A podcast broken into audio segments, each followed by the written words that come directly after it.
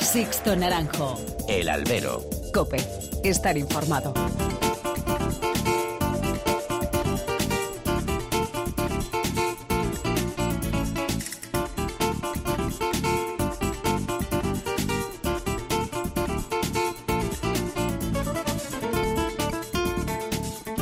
¿Qué tal? Muy buenas y bienvenidos a esta nueva emisión del Albero, a la cita con los toros que tenéis todas las semanas aquí en cope.es. Recibido un cordial saludo de quien nos habla de Sixto Naranjo en nombre de todo el equipo que realiza este programa. Semana intensa esta tercera de San Isidro, triunfo, sangre y polémica, mucha polémica. El comportamiento del público de Madrid ha sido motivo de debate en los últimos días y sobre todo a raíz de la tarde de pasiones desbordadas que se vivió con la corrida de Adolfo Martín. De primeras, la libre expresión es sagrada. En los toros son cualquier espectáculo público en el que una persona paga una entrada. Otra cosa es hacerlo con respeto y sobre todo con conocimiento de causa. Y es que yo estoy notando de unos años a esta parte que algunas protestas que se escuchan en las ventas por San Isidro vienen de reflexiones o de pensamientos equivocados. Y es que los tópicos campan a sus anchas y no hay sustrato de buena afición detrás de, de ellos. En Madrid siempre ha habido un espíritu crítico en su afición, es la idiosincrasia de esta plaza. Y no admito que desde algunas columnas o desde las redes sociales se pida la expulsión de quien no comparte una determinada visión de la fiesta. Faltaría más. Pero criticar al cliente sería ya lo último. Eso sí, pedir mayores dosis de prudencia y de conocimientos para ejercer esa crítica, pues también. Pero los que tanto critican, a los que critican, les espero el domingo 23 una vez que acabe San Isidro y de lo visto en el ruedo. Vamos a ir ya a lo mollar. La tarde de Antonio Ferrera pasará a la historia de este San Isidro y de la Plaza de las Ventas. La vuelta de los infiernos para tocar el cielo. Inspiración, torería, aroma, tauromaquias añejas. Ferrera es un torero tan necesario como incalificable. Tres orejas y una tarde para tapar bocas. Tanto él como la ganadería de Zalduendo. Andrés Rocarrey salió triunfante, aún sin trofeos, de su apuesta del bombo y su tarde ante los toros de Adolfo. Su faena ese sexto fue de una explosiva emoción. Toreo sin artificios, de compromiso máximo y de despejar dudas sobre su capacidad ante estos toros. Solo decirle al peruano, y por extensión al resto de figuras, que gestos así en plazas importantes con ganaderías en buen momento como la de Adolfo deberían ser también más habituales por el bien de la fiesta. Tan importante también de Román que sale reforzado de esta feria con la oreja conquistada ante los grises de Adolfo, y Ureña y Emilio de Justo, que mantuvieron el nivel a la espera de la tercera tarde de cada uno en las que se juegan subir la nota media de, de su feria. O lo más que notable también faena de Robleño el cuarto de escolar, todo un clásico el madrileño que nunca falla ante este tipo de toros. Y el ya de lunes, ese ambiente siberiano una vez más, con los más jóvenes en las ventas. Gustó el valor de Diego San Román y el concepto de Antonio Grande. Y por último, nuestro reconocimiento a Manuel Escribano, que plantó cara a un encastado toro de Adolfo que terminó hiriéndolo de gravedad. Querer ponerse como se puso y torear como él lo hizo, con el temple y la despaciosidad que quiso poner ante el torrente de embestidas que tuvo enfrente, es digno de alabar y de reconocérselo. Afrontamos ya la cuarta semana y todavía hay mucha tela que vamos a cortar aquí, en el albero. Comenzamos. Sixto Naranjo. El albero. Cope. Estar informado.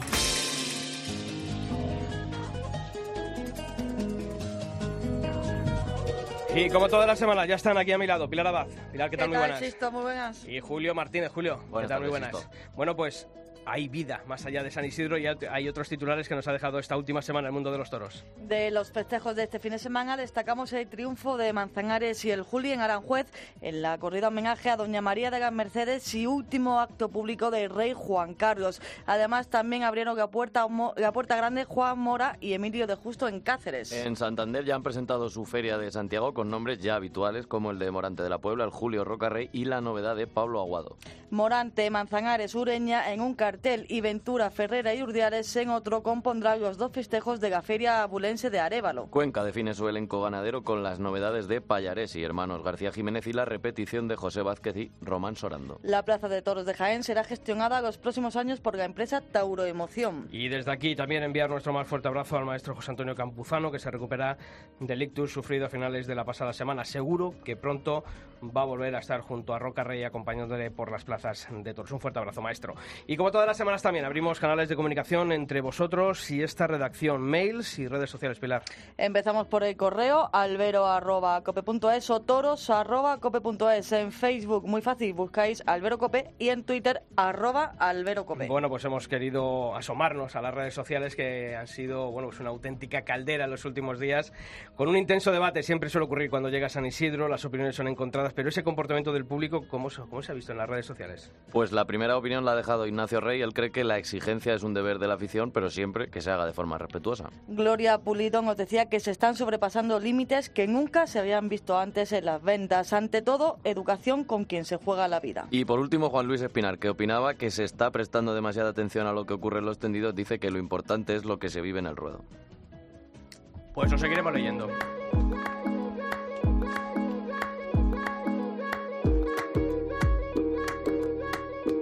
Sixto Naranjo. El albero. Cope. Estar informado. Cuando no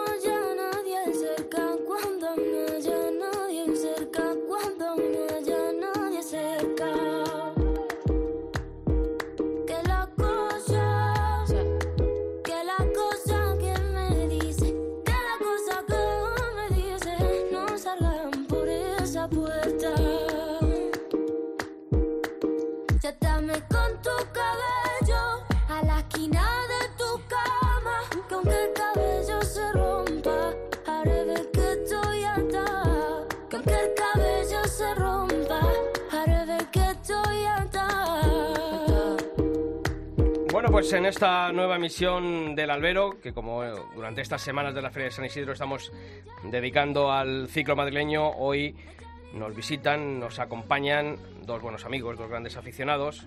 Por un lado está la ganadera Ana Mayoral. Ana, ¿qué tal? Muy buenas. Hola, buenas tardes. ¿Cómo llevas la feria? Pues muy intensa, Muy como intensa. lo que se está viendo en el ruedo, pues casi casi igual. Igual, sí. no paras.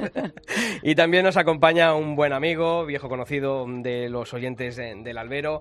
Es abogado, es presidente de la Comisión eh, Jurídica de la Fundación del Toro de Lidia.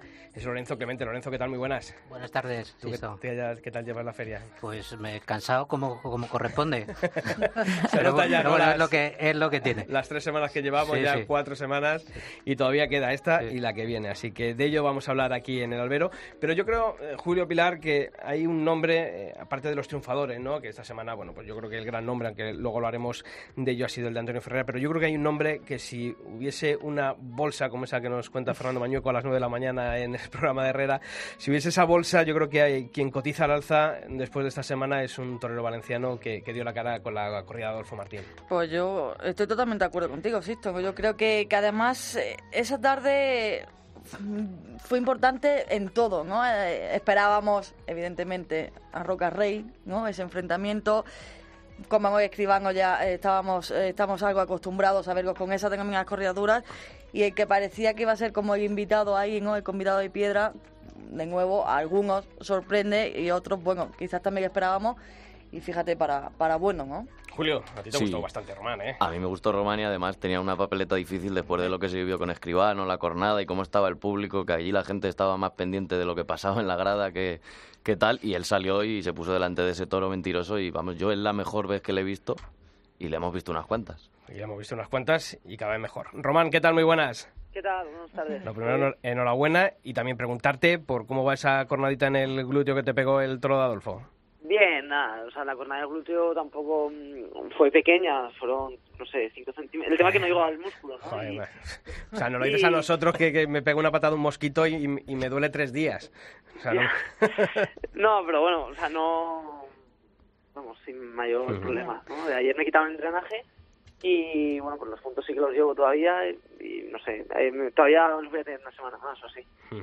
Bueno, eh, supongo que contento, ¿no? Es lo tópico, es lo típico decir, pero yo creo que en una tarde de máxima responsabilidad, ¿no? En la que estaban todas las miradas puestas, no solamente del mundo del toro, yo creo que también fue una tarde que levantó el revuelo mediático, que hubo mucha gente que estuvo pendiente mm, de esa corrida, que era el gran morbo de, la feria, y yo creo que cortar una oreja y, y demostrar que se puede contar con Román para, para este tipo de compromisos, yo creo que es para, para estar más que satisfecho.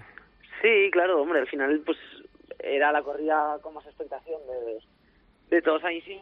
Y, y bueno, yo, hombre, suena mal decirlo, pero sí que es verdad que eh, sabía que más o menos si embestía un toro, medio lo podía cuajar, ¿no? Y, y bueno, espero que, que así hice. Mm.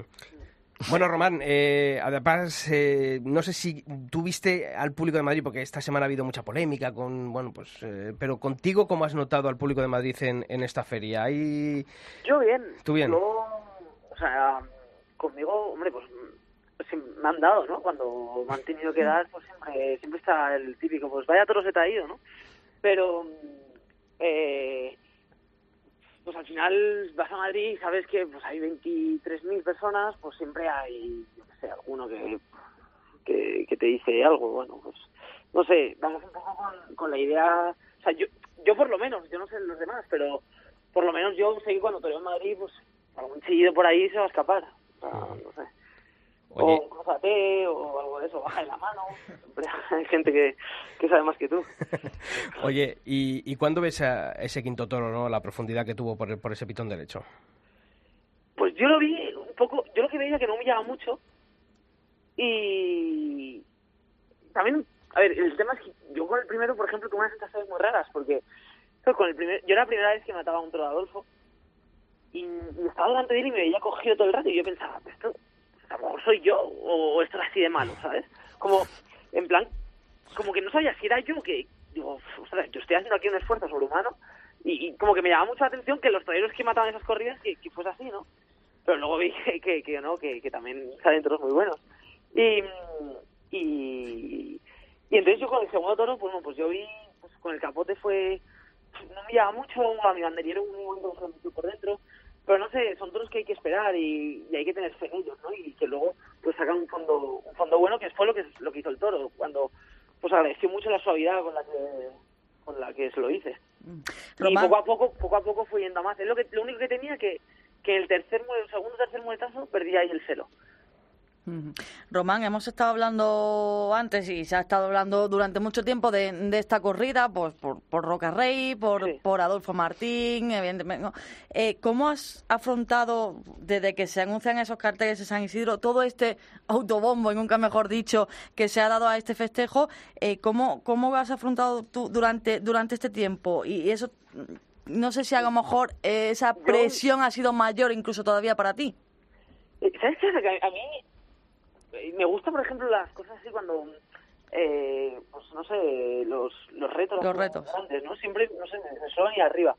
Y, y bueno, yo, por ejemplo, cuando sale lo del bombo, yo, yo quería ir al bombo, ¿no? Pero bueno, a mí al final pues de la empresa y, y hablo con mis apoderados, oye, yo quiero ir al bombo, eh, porque además todos traban tres corridas, yo puedo tres corridas, tal, cual. Y bueno, pues ellos me dijeron que, oye, pues sí, son mis apoderados, pero tampoco me podían, no, no, no me pueden regalar nada, ¿no? Entre comillas. Y, o sea, voy a ver más facilidades, pues al final si te apoderan ellos, pues siempre hay más facilidades, entre comillas, pero que, que tampoco podía ser descarado. Y, y entonces, eh, bueno, pues me quedo fuera del bombo. Entonces, cuando sale la papeleta de, de Roca Rey, que fue justo la primera, eh, yo ahí le mando un mensaje a Rafa y le digo, oye, Rafa, quiero... eh, a Rafa García. Sí, sí. Y le digo, eh, intenta por favor a ver si puedo torear con Roca, la de Adolfo. Y, y, y bueno, y entonces me dijo, vamos a ver qué podemos hacer. Y ahí quedó la cosa. Entonces, luego además me acuerdo que habíamos quedado como a los dos o tres días, habíamos quedado porque teníamos no sé, cosas que hablar y tal. Y, y bueno, dijo que estaba pues en proceso, al final esto pues son muchas cosas, ¿no? Y, y al final, bueno, pues, pues, pues se dio. Mm. Y salió Y, bien. y bueno, y entonces desde entonces, a ver, yo me enfrentaba con una tarde más, ¿eh? sinceramente. Hombre, o sea, toreando con, pues, con, con la máxima figura de, de ahora, pero pero sinceramente yo la afrontaba como una tarde más. De hecho, mucha gente me decía, es mejor, no me vayas a Adolfo, no sé. Yo, a mí es que, me- no sé, me gustaba, ¿no? Y digo, todo lo que le haga va a tener mucha importancia y lo va a ver todo el mundo. Sí. Román, ¿qué tal? Enhorabuena por, por ¿Qué esta tal? feria. Y, y bueno, eh, siempre se suele decir en, en los toros y los toreros que cuando salen toros complicados y exigentes y en definitiva muchas veces malos, a los toreros les hace pensar y les da, vamos, que cogen oficio, ¿no? Pero cuando salen también toros como este mentiroso de Adolfo Martín, toros con tanta importancia, también necesitan un torero delante que, que le ponga, que le, vamos, que le plantee faena como hay que planteársela. Y yo creo que vi, no sé si los compañeros también lo ven así, al, al mejor Román que yo he visto nunca desde que lo seguimos de novillero. Entonces, al Román más, más importante, más templado, con más torería y muletazos que yo no los había visto nunca en Román. No sé si estos toros también te enseñan o te hacen sacar ese concepto que tú sabes que llevas dentro. Bueno, a ver, yo lo llevo dentro y, y toreo así muchas veces. Lo que pasa es que no, pues la gente no, me ve muy poco. O sea, al final el público que me ve en, en Valencia, en Madrid y Bilbao, o sea, se, se reduce mucho, ¿no?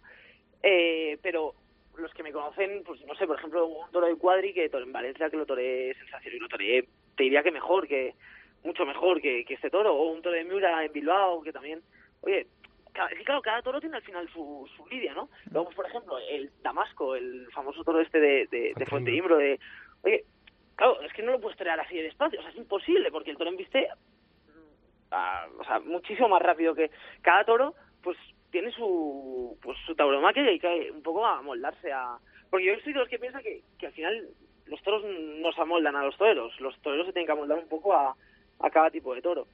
Y, y bueno, pues ese toro pues sí que me dejó torear despacio, pero pero yo he toreado en Madrid en Madrid sí que te digo que, que, que no, ¿eh? En Madrid no, todas mis faenas en Madrid han sido pues un poco, ¿sabes? Una cosa que hace mucho viento, eh, pues un toro que, que normalmente no suelen vestir así de despacio, pues no sé, hombre, adentro sí que sí, ¿no? Pero, pero no sé, yo, bueno, hubo un toro, un toro de, de Fuente Imbro en otoño, hace, pues, esta feria de la anterior, que sí que lo toré también bien, pero luego lo pinché, si no podría haber salido a hombros, porque le corté una oreja al primero y a ver si le hubiese cortado otra oreja y lo pinché, pero, pero bueno, yo creo que he toreado así y más despacio también he toreado y ojalá pues se pueda ver muchas más tardes en Madrid. Román, has la de Adolfo aquí en, en Madrid, ahora próximamente tienes en Soria y en Burgos, eh, pues, además creo que en días consecutivos, a, a dos Sí, sí, corridas de, de 29 y Victorino, ¿no? 29 y 30. Eh, ¿Te preocupa a lo mejor encasillarte en este tipo de, de ganaderías o, o, No, bueno, solo no, no, para circunstancialmente? Porque, hombre, también es verdad que repasando eh, tu temporada, bueno, pues has liado de todo, ¿no? Había una corrida del Pilar, o sea, hay distintos, pero mm, ¿te, te importa a ti el, el estar, eh, a lo mejor ahora casi tres seguidas con, No, con este no, tipo de no, toros? de verdad que no, ¿eh? De- o sea, yo... O sea, también hay que saber qué clase de torero eres y qué tipo de torero eres. A ver, yo lo que quiero, yo siempre lo he dicho, yo lo que quiero es estar en el mejor cartel de todas las ferias. O sea, me da igual un poco con qué ganadería. Pero, pero... yo No soy una persona que... Hombre, a ver, hay, hay, hay ganaderías que te digo, es que no le voy a pegar ni un pase.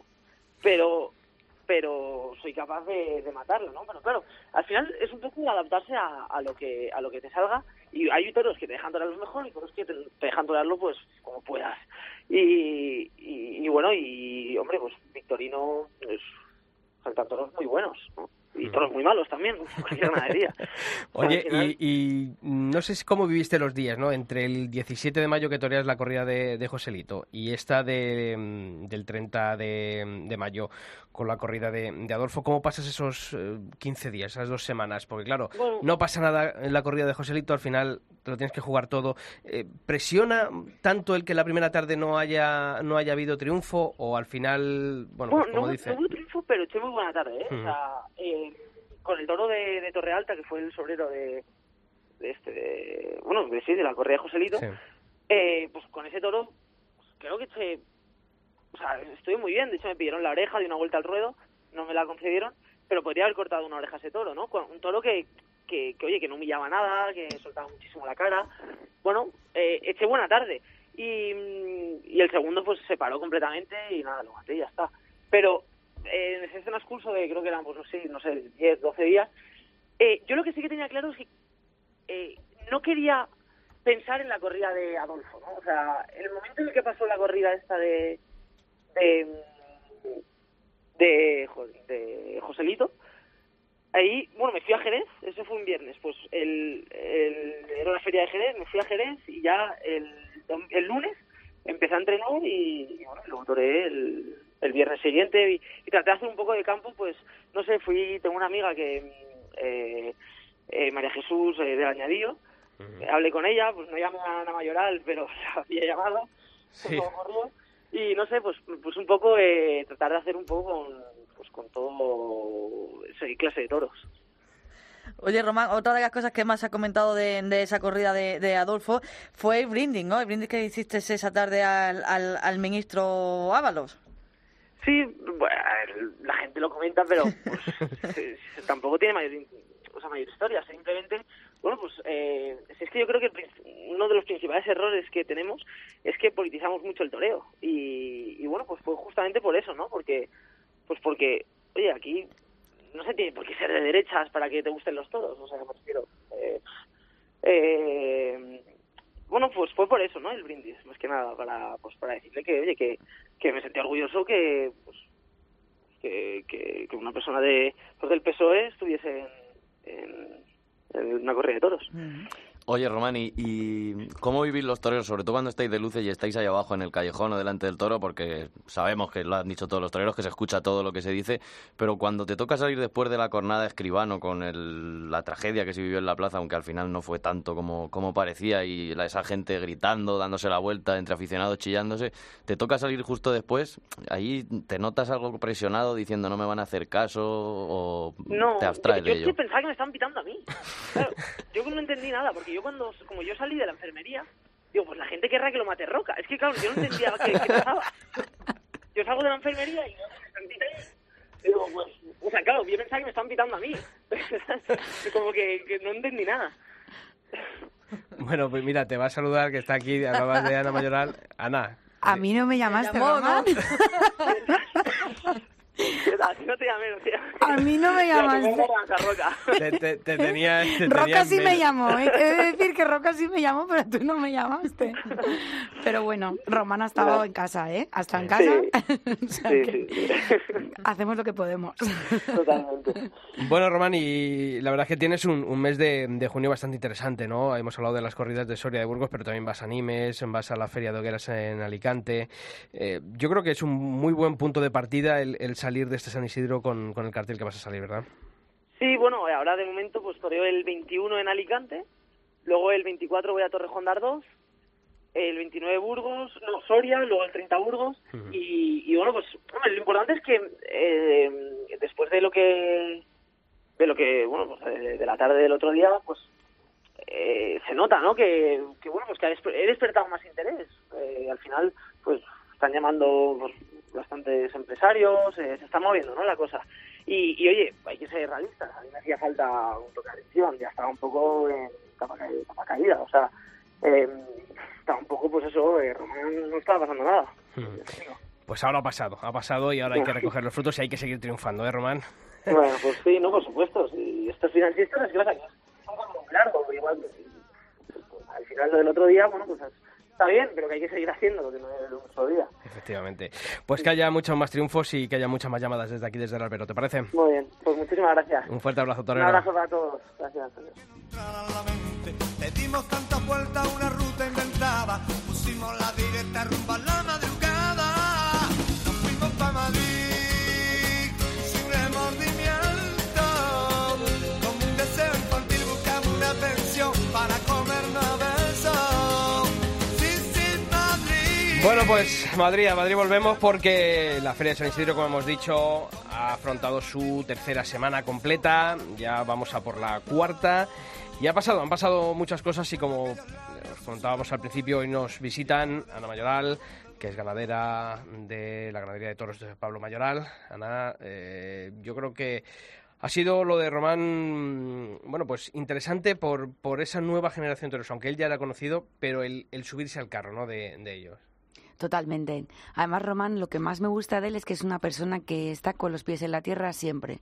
Él sabe el momento en el si está si está bien, si está mal. Él ahora mismo ha dicho que él estaba un poco de capa caída, ha dicho tal, y le hacía falta, ¿no? Y es cierto.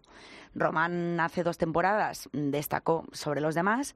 El año pasado se quedó un poquito parado y este año con este toque de atención que ha dado con los Adolfos y junto a Rocarrey, que no es nada fácil acartelarse con la máxima figura ahora mismo eh, entre los jóvenes fundamentalmente, dentro del, del resto, pero vamos, eh, no es nada fácil y creo que ha salido muy, vamos, muy fortalecido de San Isidro.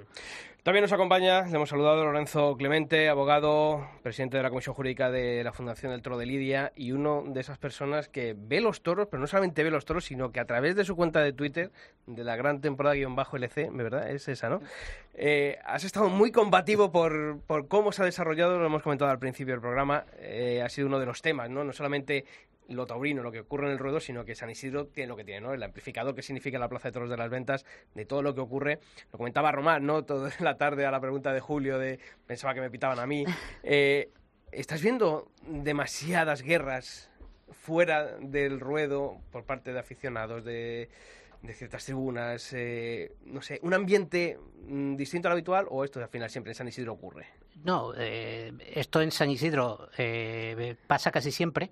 De hecho, si hubiera que decir algo, yo lo que diría es que afortunadamente cada vez pasa menos.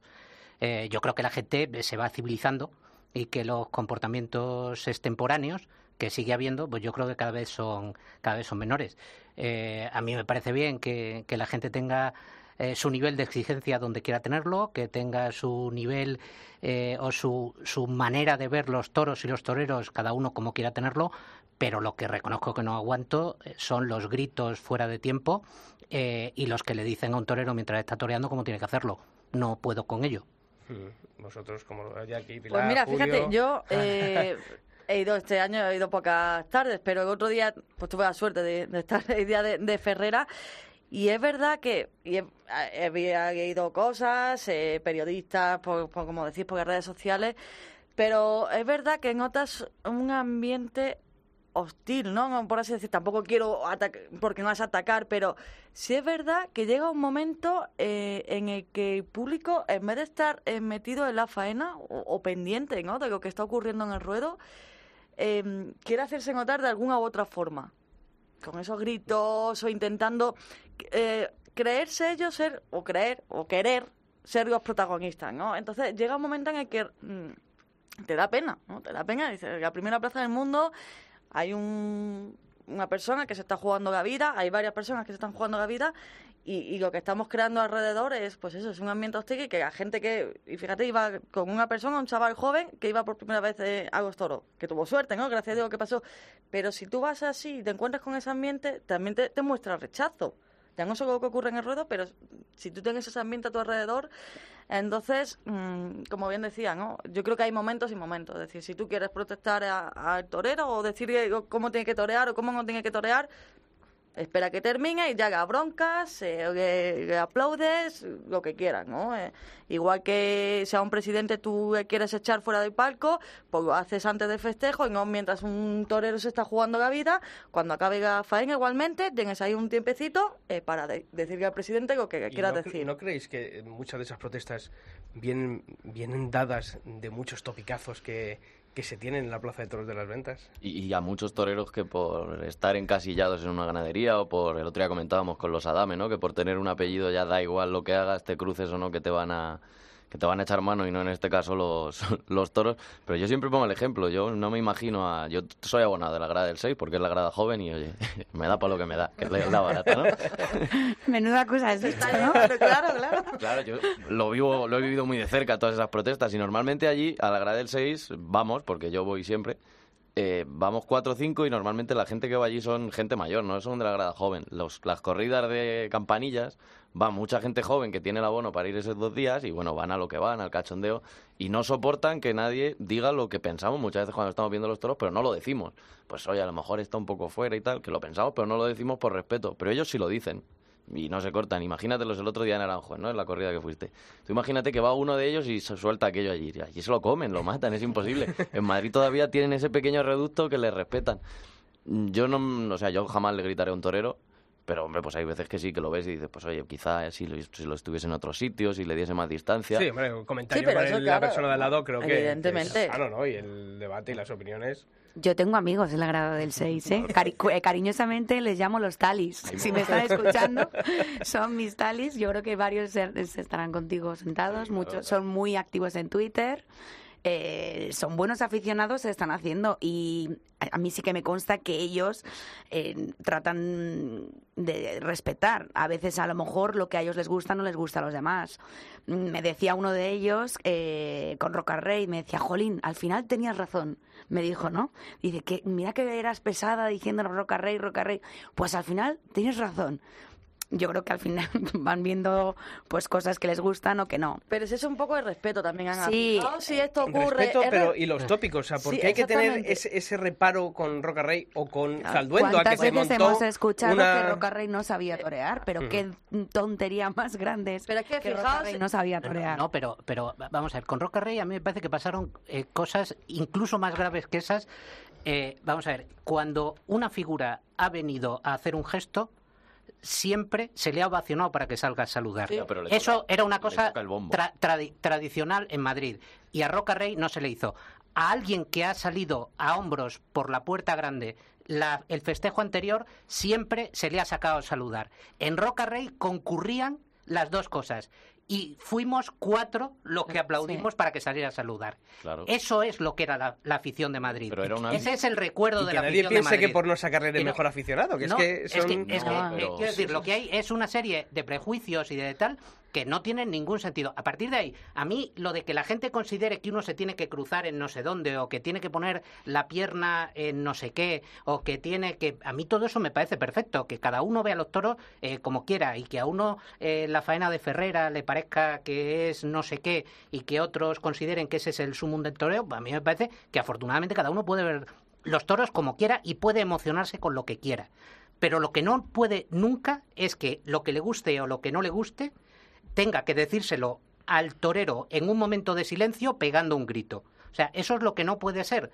O sea, no puede ser un se va sin torear cuando alguien está montando la espada, eh, no puede ser un crúzate cuando el torero está buscando la distancia. No, a partir de ahí que cada uno eh, vea, yo estoy de acuerdo contigo, yo creo que hay, que hay muchos prejuicios, pero además muchos prejuicios eh, que no se, no se sustentan en después lo que es la técnica del torero. Pero yo, yo, a mí eso me parece que es que vamos, yo soy muy respetuoso con cómo cada uno quiera ver. Oye, y si eh, solo se emocionan con un número de faena, pues peor para ellos. Eh, pero, pero lo que lo que desde luego no puede ser son esa, esa Claro, falta yo, de yo creo que en Madrid, la afición de Madrid siempre se ha caracterizado por, por ese nivel de exigencia, pero yo sí que pido que ese nivel de exigencia venga dada por un sustrato de afición que creo que muchas veces y muchas de las protestas que hay no vienen, a- no, Pero no vienen- no- no tienen ese porqué, es decir, El otro si día con Escribano, Escribano Claro. para mí eh, estuvo más que bien. O sea, Mm.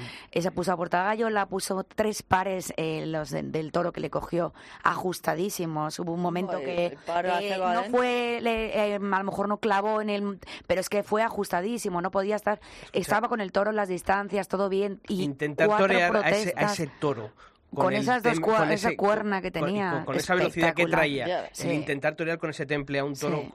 Torear, torear bien, ¿eh? Porque yo, eh, las cosas hay que decirlas. A mí me encantó Escribano, por Me mucho que, que la gente Sí. estuviese criticándole, por la forma, el compromiso que tuvo de ponerse delante de ese toro, en el sitio en el que se puso, el intentar torear despacio a un torrente de embestidas.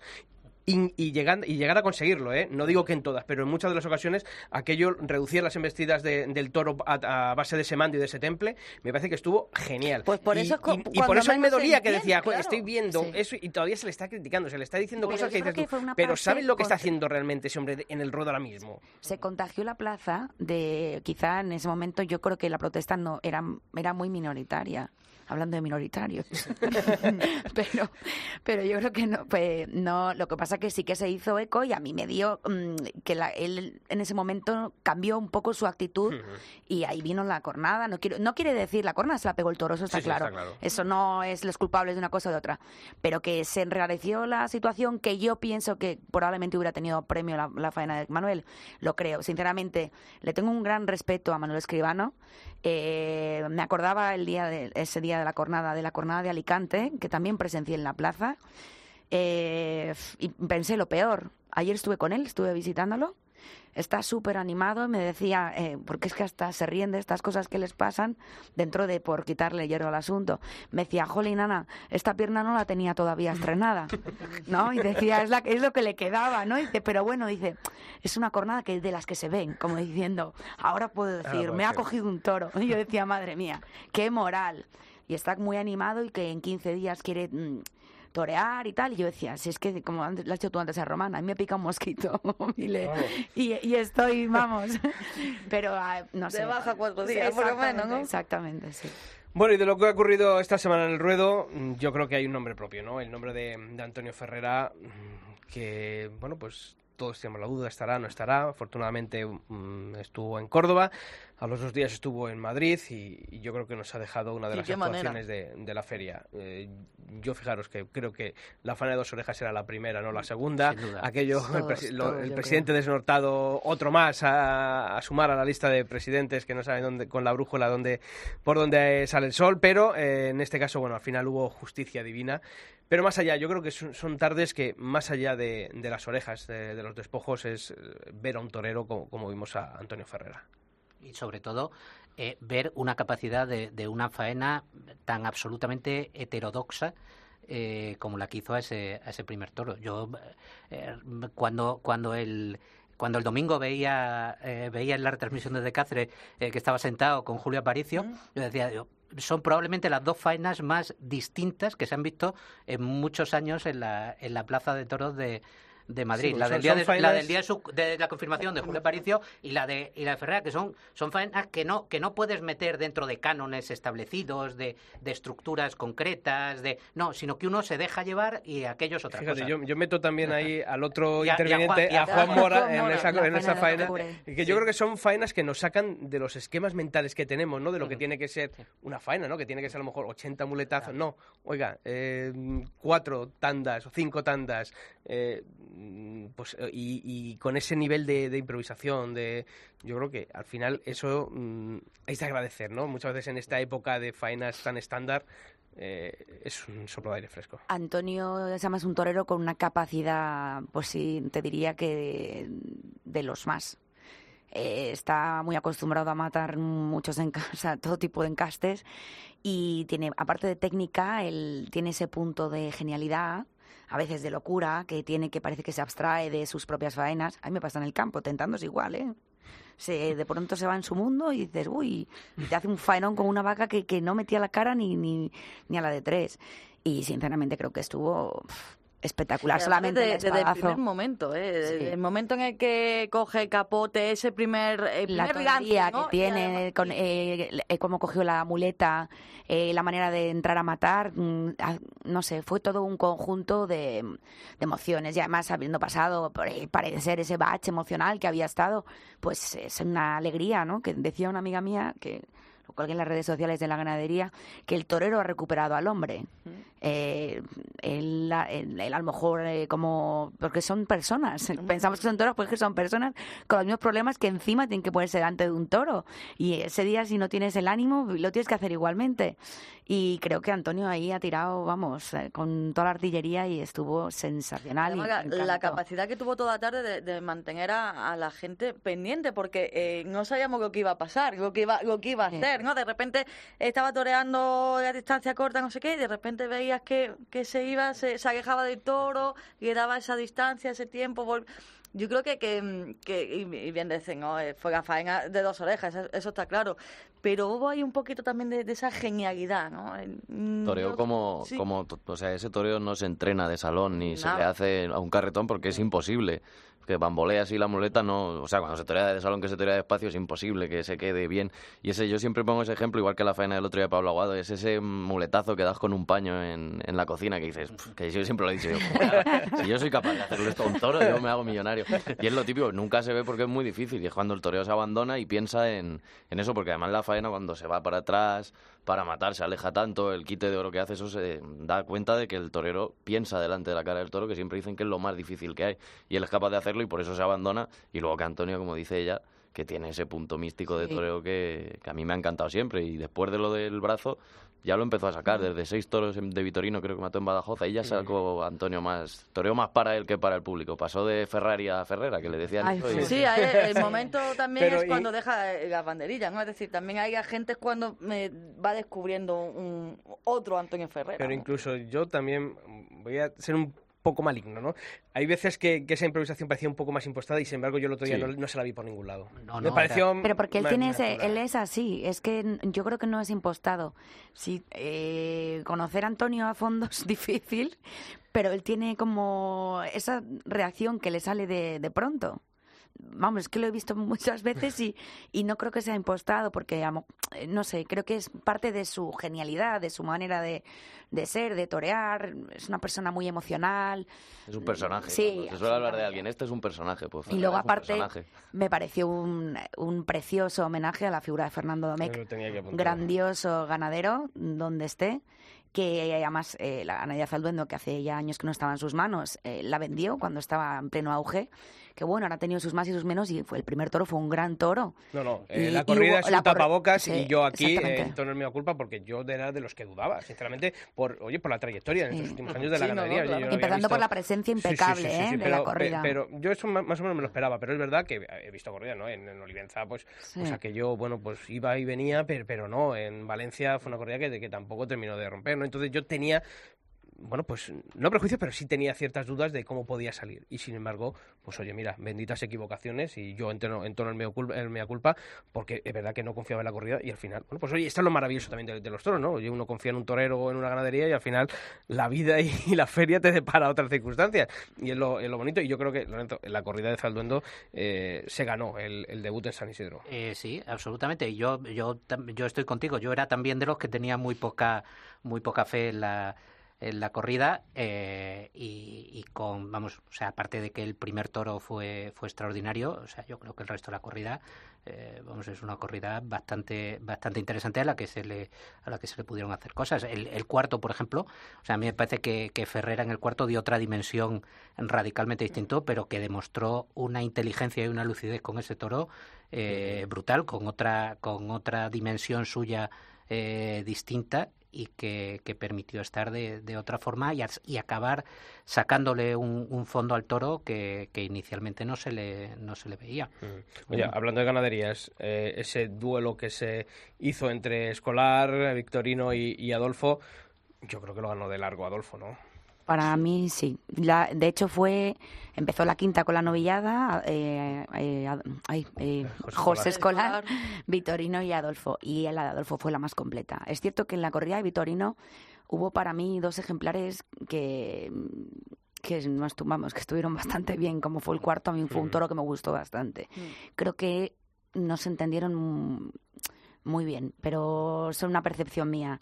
Mm, a mí ese toro creo que, que sirvió. Y el sexto Y el sexto fue un toro con mucha emoción, que transmitió muchas cosas y para mí me gustó. La de escolar fue muy exigente. Y para haberla visto sin No, pero, o sea, es que Y no exacto, ver. efectivamente, por el viento, efectivamente. Estaban Sí. allí eh, escondidos al lado de los ¿no? papelillos y claro, es que era, era imposible, pues es que no se podía estar en el tendido, o sea, Y un apunte que quiero hacer, que no se me olvide, por favor. A los presidentes, ¿qué les pasa con las vueltas al ruedo? El ganadero también tiene algo que decir.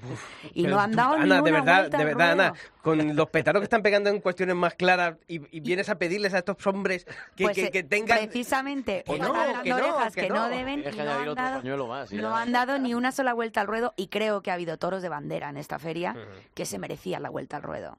Pues, En eh, especial el, el de Juan Pedro el de Rocarrey, este de- el de Parladé, Montalvo, eh, otros muchos compañeros que han echado grandes toros Y parece ser y novillos y novillos, perdón, porque la de, sí, la del Conde Mayalde fue bastante buena novillada. Pero es que en esa guía de uso rápido que tienen allí en el palco para desenvolverse en... no el libro de instrucciones gordo, Un sino tutorial de en el, YouTube. en el tutorial rapidito para que tengan ahí, yo creo que no, no les han llegado a poner lo que tienen que... Lo de las vueltas al Bueno, ruedo. yo se lo digo por No, eso, que poquito el ganadero también hace algo, po- digo yo. Poquito a poco, poquito a poco lo, lo van viendo. De la corrida de Adolfo, yo creo que hubo un cuarto muy exigente, un toro, a lo mejor más de público que, que, de, que del profesional que tiene que estar abajo. Luego hubo un quinto que a mí me encantó por la profundidad que tuvo por el pitón derecho y un sexto al que cuajó Andrés Rocarrey y yo creo que esos fue- han sido las tres cumbres de, de esta semana. No sé cómo lo viste vosotros, Sí, Lorenzo. además eran tres. pues, Lorenzo. No, que eran tres toros que. Pues por lo que pasa, ¿no? El Román quizá pues no tuvo, no fue esa faena rotunda, estando muy bien, que a lo mejor en manos de otro torero, o de Román, que incluso si lo mata por arriba, porque se tiró a matarlo como un león y le puede haber cortado dos orejas, Manuel Escribano si no es por la cornada y la gente también es como estaba aquello y apuesta por ese toro como hizo y le puede cortar dos orejas y Roca Rey si lo mata, o sea, es que era un- fue una corrida que podían haber pasado dos, tres puertas grandes y ser histórica, lo que pasa que, bueno, la mala suerte, que el toreo no, no siempre va a pasar lo que pasó con los vitorinos, ¿no? Que a veces es muy complicado que pasen esas cosas, pero a mí la corrida me encantó por esos tres toros. Parecía que iba mal, iba para Incluso, mal. en Con los- presen- incluso en presentación también la de Adolfo ganó Pero y porque el toro de Adolfo, si, si veis la morfología de los tres últimos, la, el toro que transmite y que llega de Adolfo es el, el cuarto y el sexto. El quinto era un toro que estaba muy en Santa Coloma, más que Saltillo o Alba Serrada. Estaba muy en Santa Coloma. El toro, te diré, a mí me recordaba al que le hice a Zaragoza el otro día. Se parecía por la hechura, el pitón más gordo, de cara eh, menos descarado, incluso el comportamiento más dócil, ¿no? Dentro de que es un animal bravo y que tienen cierta fiereza que un Santa Coloma no le puedes fallar porque aprende mucho más rápido. Pero para mí ese toro transmite, es, es lo que decimos, la faena de Román fue una gran faena, el toro bueno, pero le faltó el- la transmisión esa del Adolfo en Adolfo, que fueron el cuarto y sexto. Perdona que... Ver, no, no, no, absolutamente. Estoy, estoy de acuerdo y, y creo que además, mm, eso, en dos, en dos matices eh, o en dos dimensiones distintas, con, con un peligro eh, claro, con, con, con más dificultad del cuarto. Eh, y yo creo que eso, pues mm, también eso fue parte de lo que generó el, el lío que el lío que generó, porque porque a poco que, que uno fuera un poquito objetivo veía que, que ahí había mucho peligro y que, que había que estar delante. Eh, y después yo creo que el, que el sexto fue un toro que tuvo que tuvo mucha clase eh, y que yo creo que también, y las cosas como son, eh, permitió demostrar a Roca Rey que es un torerazo. O sea, sí. que, que después, que vamos, quiero decir, no lo vamos a inventar ahora, pero, pero vamos, que, que, Si había alguna que si- que si, que si alguien tenía alguna duda de si puede con según qué toros, con no- esto no sé qué, cómo se pone, eh, yo creo que demostró claramente que, que hizo un ejercicio de dominio, eh, de clase y de toreo, de toreo largo y de toreo, de toreo hondo absolutamente extraordinario. Yo por eso decía al principio en el editorial, ¿no creéis que eso también es un toque de atención a las figuras? Es decir, oiga, que no pasa nada por torear una Adolfo, que es una ganadería, o Adolfo Victorino, que son ganaderías que, que, bueno, pues dentro de esas catalogaciones que a mí me gustan tampoco de toristas, toreristas, yo creo que aquí hay que hablar de ganaderías en un buen momento eh, y, y pues, bueno, pues están, de que no pasa nada por anunciarse, yo no digo que vayan a torear todas las corridas en todas las ferias, pero sí que se puede hacer un gesto Habría, habría que cada hablar también año, con, cada- con Roca Rey, a ver qué, qué, qué apareció y cómo lo pasó, ¿no? Pues pero, yo creo que hombre, no yo que- pero yo creo que es una... Yo creo que él que no- pasó más tensión de- por la presión del público, por lo que po- suponía para él esa tarde, Que por la capacidad que que él por sabía la que- capacidad que él sabe que tiene. Mm. Yo ha- había estado tres días antes en mi casa y bueno, él en casa es habitual. Evidentemente no es lo mismo las vacas que los toros, ni es lo mismo Pablo Mayoral, que eh, es mm, a mí, bueno, mi ganadería es más, Sí, sí. más dócil, más noble, más... eh, no es lo mismo, por supuesto, pero él estaba con presión, se le veía, con un compromiso fuerte, eh, estaba preocupado, pero más que nada, te digo, no porque él, él, él se presupone y lo tiene, una capacidad No, brutal, dispuesto, o sea que además- claro. sí, pero yo creo que era más por la Hombre, si reacción no- que podía tener el público con él. Yo pienso que esa era la presión que él tenía. Pero yo creo, yo creo que las, las figuras no se, no se anuncian más con ganadería más variada, primero porque nadie se lo pide. Y cuando digo que nadie se lo pide, no digo que nadie eh, lo escriba en no sé dónde o le diga tal, sino que al final, si no le hacen, si no lo hacen, no les pasa nada. Eh, siguen cobrando lo mismo, siguen yendo a las mismas ferias y siguen teniendo eh, la misma posición. Con lo cual, ¿para qué van a arriesgarse? No tanto porque les salga un toro bueno o no, sino que yo creo, lo, eh, quiero decir, ellos son conscientes de que le puede salir un toro muy bueno al que hagan una faena enorme. Yo creo que lo que están claramente es evitando los toros malos. Es decir, yo creo que lo que están diciendo es, si, Pero me, es sa- lógico. si me sale si me sale un toro malo, Lógico. que sea porque se para o porque se cae, eh, no porque va a buscarme las vueltas. Y entonces, si nadie les pide que eso tiene que ser así, eh, ¿por qué van a hacerlo?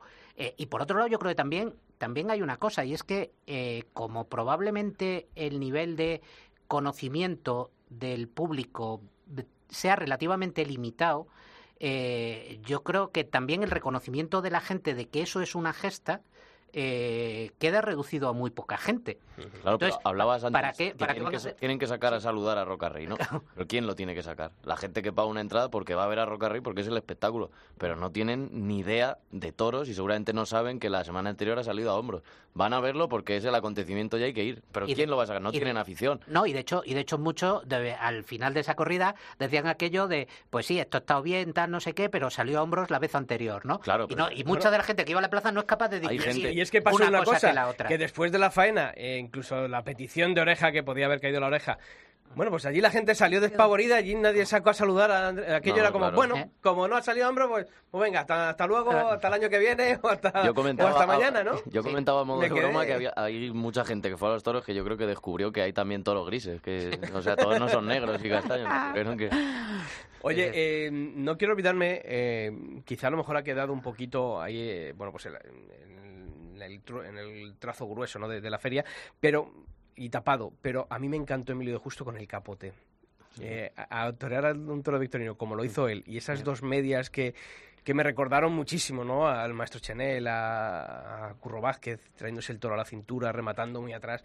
Eh, A Joselito, a tiene mucho aire a también. Joselito, Emilio Justo. Pero, pero no sé, a mí ha quedado un poquito tapado, pero, pero qué forma. Yo creo que es un, un torero de lo. Hemos hablado mucho ¿no? del CID, pero yo creo que es uno de los toreros que últimamente ha entendido mejor también a, a los toros de, de Victorino Martín. está, está creciendo además como torero en los, en los últimos años de una manera, de una manera muy importante. Eh, yo creo que, que está demostrando eh, primero un, un conocimiento importante de los, de los toros y de dónde se tiene que poner y cómo tiene que hacer las cosas, y después con un sentido estético eh, muy, muy importante. Y, y yo creo que, vamos, lo demostró con el capote de una forma, de una forma notable y después también con, con la muleta, con alguna serie, con serie muy, muy larga y yo creo que llegó bastante. Es importante, yo creo, el momento también en el que a los toreros les llega estar en esa vorágine de torear. Lo Octavio Chacón siempre lo comenta, que él tuvo la oportunidad, recién tomó la alternativa y que no la aprovechó. Y ahora le ha llegado cuando está en madurez y en plenitud. Y yo creo que ahora Emilio de Justo le ha venido cuando le tenía que venir. Porque a veces le pides a los toreros que recién toman la alternativa ya hagan esas gestas y maten todos y a lo mejor no están preparados para ese volumen de y de- después de 10 años a lo mejor le llega y él está, sobre todo mentalmente, que yo creo que es fundamental. Mentalmente estar preparado y saber que si sale mal un día no pasa nada. Bueno, mentalmente y que al final, eh, al margen de otras muchas cosas, el toreo es un oficio. Y, Claro, los, ofi- y los oficios se, se, se aprenden ejercitando mucho. Se va adquiriendo, efectivamente. Hay toreros pues que sí salen lanzados de la alternativa y no paran. Pues, un caso, pero son casos muy excepcionales, como pues, el fenómenos. Juli y Rocarrey, que hablamos de dos fenómenos que hasta que sale uno pasan unos años, porque no es fácil.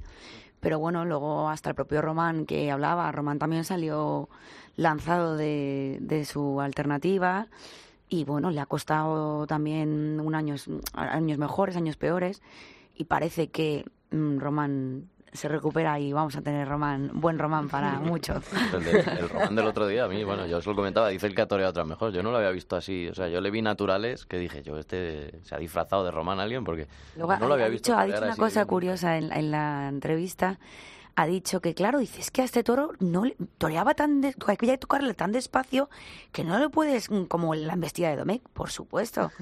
Y yo siempre soy gran defensora, como ganadera de Santa Coloma que soy, que cuando un toro de Santa Coloma, Saltillo, Albacerrada, te regala una embestida noble y humillada y con ese recorrido y esa profundidad que tiene y ritmo, ralentí, no te lo da. Hay, hay grandes toros de Domecq, ¿eh? que hemos visto fantásticos toros, ¿eh? esta feria. Pero eso, esa Es- profundidad, esa despaciosidad de torear, eso es muy difícil. Y esa, y esa humillación, Sí. esa humillación que ha tenido, que ha tenido Sí. los toros de, de Adolfo, Sí. ha sido increíble. Sobre todo el, el ritmo y la velocidad, ¿no? Para, sí. Oye, lo que me ha preocupado, eh, y ayer ya fue el colofón, y no solamente esta feria, yo creo que llevamos ya unos cuantos años, es la frialdad con la que se viven las novilladas en las ventas. El Ayer- lunes. Siempre lo decimos que los lunes. Pero Muy eh, no sé, estuviste ayer en Sí, la novillada y a- sí, a, mí me pasa- pareció que la gente está fuera totalmente del festejo, en el primero, en el segundo, en el tercero, en el cuarto. Muchos regalan la entrada, yo creo, y también va gente... No, al revés. Yo creo, con independencia de que vaya, de que vaya gente eh, re- de- con, con la entrada regalada o no, pero que yo creo que eso pasa en, en casi todos los días, yo creo que probablemente haya un problema y es que la gente que va a la novillada en un porcentaje muy alto es la gente que va normalmente a los toros. Con lo cual el nivel de exigencia que tiene o el nivel de donde pone su capacidad para emocionarse es mucho más alto.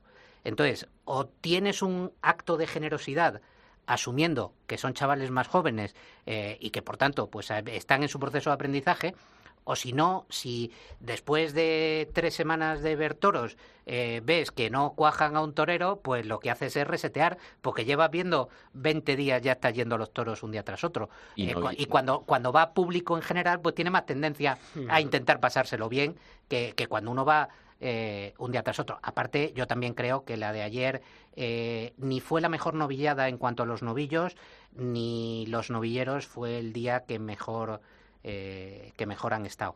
Eh, más allá del valor absolutamente eh, apabullante de... Dando un nombre de, ya que han concluido las novilladas, un novillero del que os haya gustado esta feria. Eh, a mí me, me gustó eh, Francisco Manuel, eh, me gustó mucho y sobre todo el, el toreo. Plaza, el- y Plaza, y- el, eh, eh, Fernando sí. Plaza. Fernando Plaza. Plaza, Sí, sí, Valladolid. también. Es que no no- Pero yo el, el toreo de capote de, de Francisco Manuel me pareció absolutamente extraordinario. Son los dos que mm, yo creo que más tirón van a- vamos que más tirón han tenido y van a tener en esta temporada de novilleros. En- Antonio, Antonio Grande a mí me gustó. También. un buen concepto y O sea, ¿cuántas? Pues lleva seis, siete novilladas toreadas, no ha es, que ese, mucho. es que ese es el problema. Es que es que venir, es que venir a Madrid con cinco o seis novilladas. Pero para ellos eh, no les queda otra. Ya, ya, pero si no yo- les queda otra de decir, eh, tengo que ir, yo creo que si no me equivoco, debuta el año pasado en Sí, sí, Salamanca. y este año... Pero si a- y además tampoco el problema es, o sea, es el problema, ¿no? Que vengas con cinco o seis novilladas. Si es que eh, a día de hoy casi no se conocen novilleros. O sea, No, no, no, no porque no haya, sino porque es que eh, no hay novilladas apenas, eh, no es como antes. Antes, acordado, eh, la novillada era de lo más cotizado en, en una feria de San Isidro. Y todos estábamos deseando ver a un los Claro, pero años- hoy día, No, y hay que tener paciencia. ¿dónde ven novilleros? me- ¿Dónde me- ven novilladas? Es que no se Me ve. contaban eh, que ayer por la noche el pobre Antonio Grande pensaba que, que se había acabado el mundo, ¿no? Que ya no había martes, que aquello a las Pobre. 12 de la noche hacía pum. Y entonces, claro, yo decía, hombre, tranquilizarle, no, Sí. no Hombre, pasa claro, nada, ¿no? Que hay vida, que, Claro. que ya creo que ya esta mañana lo veía de otra manera, ¿no? Pero claro, piensan, dice, claro, yo vengo de, de cortar una oreja en Sevilla, no pasa nada en Madrid y es como que... pff, Claro, pero es que- Pues yo creo que es uno de mundo. los que más de los que más Sí, sí, sí. proyección tiene Pero para claro, este pero, año. pero al final es eh, parece como que te lo juegas todo en Madrid, ¿no? Parece como que además ni todo lo anterior vale ni que hay vida después de Madrid, ¿no? Que, que o, o- o sales con una oreja o... y claro, hay, hay que cuidarlo, ¿no? Por eso yo digo que hay que tratarlo con un poquito de más cariño en las novilladas a los novilleros, no, no que parezca que, claro, si un chaval sale diciendo, madre mía, aquí nadie me ha, me ha dicho nada, no sé qué, esto ha tenido que estar mal, no, pues no, hay que, hay que tranquilizarlos. Bueno, eh, últimos minutos, eh, decidme, esperanzas que en esta cuarta semana de, de la Feria de San Isidro, nombres que, hombre, yo creo que hay un nombre ahí que se repite dos tardes seguidas, como es de Antonio Ferrera, pero también hay otros nombres ahí, sobre todo jóvenes, que, que tienen que dar ese pasito esta, esta semana. Hombre, yo hoy espero con mucha ganas a Tomás Campos. Sí, yo creo que Tomás, eh, quiero ver a ver qué a ver qué tal. Esperemos eh, a ver cómo está el viento porque porque la tarde está bastante complicada de viento y con previsión de que vaya más, lo cual lo cual puede ser complicado, pero yo tengo tengo bastante bastante confianza en Tomás y después bueno vuelve Urdiales que, que yo creo que estamos esperando que también Y con Alcurrucén. rompe ah, y, y a Currucén que esperemos que la que la segunda La corrida sea sea la buena. Yo tengo toda mi esperanza en la tercera tarde de Álvaro Lorenzo. Creo que es un pedazo de torero, mm, un pedazo de torero que pocos torean ahora mismo en el escalafón como él con el capote. No ha tenido suerte ni ha sido su tarde ninguna de las dos que ha tenido, o sea, que han pasado, pero sigo confiando mucho en ese torero. Creo que le va a costar más hacerse que a otros, pero creo que estamos ante un torero muy importante. Yo el, el morbo es a Miguel Ángel Pereira, después de los besitos que lanzó en la puerta grande Hoy había, y la polémica que, que hubo el día de San hoy Isidro. había eh, en Twitter y tal había polémica ¿Ah, de sí? que habían que estaban moviendo pancartas Para. Pereira. porque como se ve Se que hizo sin- realmente Pereira, quedar- a Pereira el presidente es el que le da las orejas. se ve que hizo un gesto y, Sí, y lanzó ya besitos a la salida de la puerta grande. de- Pues van, a, Ya. van a dejar sin tela en, las, en las tiendas de, de de pintura va, para a, andar. va a ir algún anunciante a poner ahí un anuncio para que Bueno, y ya por último, Ana, cuéntanos cómo va la ganadería, dónde vamos a poder ver a los grises de Pues toros de Pablo ahí, Mayoral. ahí vamos, siempre que vengo a verte, siempre voy a lidiar en el Escorial, porque como es el día 11 de junio, pues que sepas que el martes me pierdo, siempre además me pierdo una de los encastes de minoritarios. La de Valdellón te sí, de Valdellán, y porque lidié en el Escorial, un festival que lo toreaba Manuel Escribano, que desde aquí le mando otro besazo enorme, que ya ayer le di dos, pero le mando otro para que se recupere pronto, con Fundi, con Uceda y con un novillero que me han dicho que es brasileño. Sí que- Muy internacional. sí que- Pues toda la suerte del mundo y muchas gracias por haber estado aquí esta semana en el Albero. Gracias. Y Lorenzo Clemente, cuéntanos cómo va, porque esa comisión jurídica de la Fundación del Toro de Lidia siempre tenéis trabajo y yo creo que es uno de los grandes logros y una de las eh, grandes cuestiones que puede poner por delante la Fundación del trabajo bien hecho. Bueno, muchas gracias. Eh, ahí seguimos con, con algunos procedimientos, llegando llevando algunos procedimientos para que ya a la gente no le salga no le salga gratis meterse meterse con la tauromaquia y meterse con, con la, con la afición y con los, con los profesionales. Bueno, y también estudiando estudiando cuestiones eh, pues sobre eh, sobre plazas de toros, sobre la, las ayudas de la, de la administración pública, sobre la manera de, de estar presente eh, y de defender la tauromaquia en distintos sitios, intentando reivindicar también eh, cuando en algunos ayuntamientos pues eh, mm, se ponen del lado de, de actitudes animalistas que no tienen mucho mucho sentido y bueno pues ahí poco a poco haciendo Pues daros, daros la enhorabuena y darte las gracias a ti por haber estado también esta semana aquí en el Albero. gracias a vosotros. Bueno, Pilar, Julio, semanita, cuarta semana y volvemos el martes que viene para analizarlo, ¿parece? Ah, sí, a ver si, si pasan y repetimos cosas buenas Buenas, como la, la pasada. De momento hay contenido, las tres semanas que llevamos, salvo algún día, todos los días ha pasado algo. ¿Quién Si no ha sido por el torero, ha sido por ¿Quién el toro. a decir a Simón, verdad? A Simón, oye, le aplaudimos, Le ¿eh? aplaudimos. Aún le queda una semana para, para cagarla, pero... la feria va bien de momento.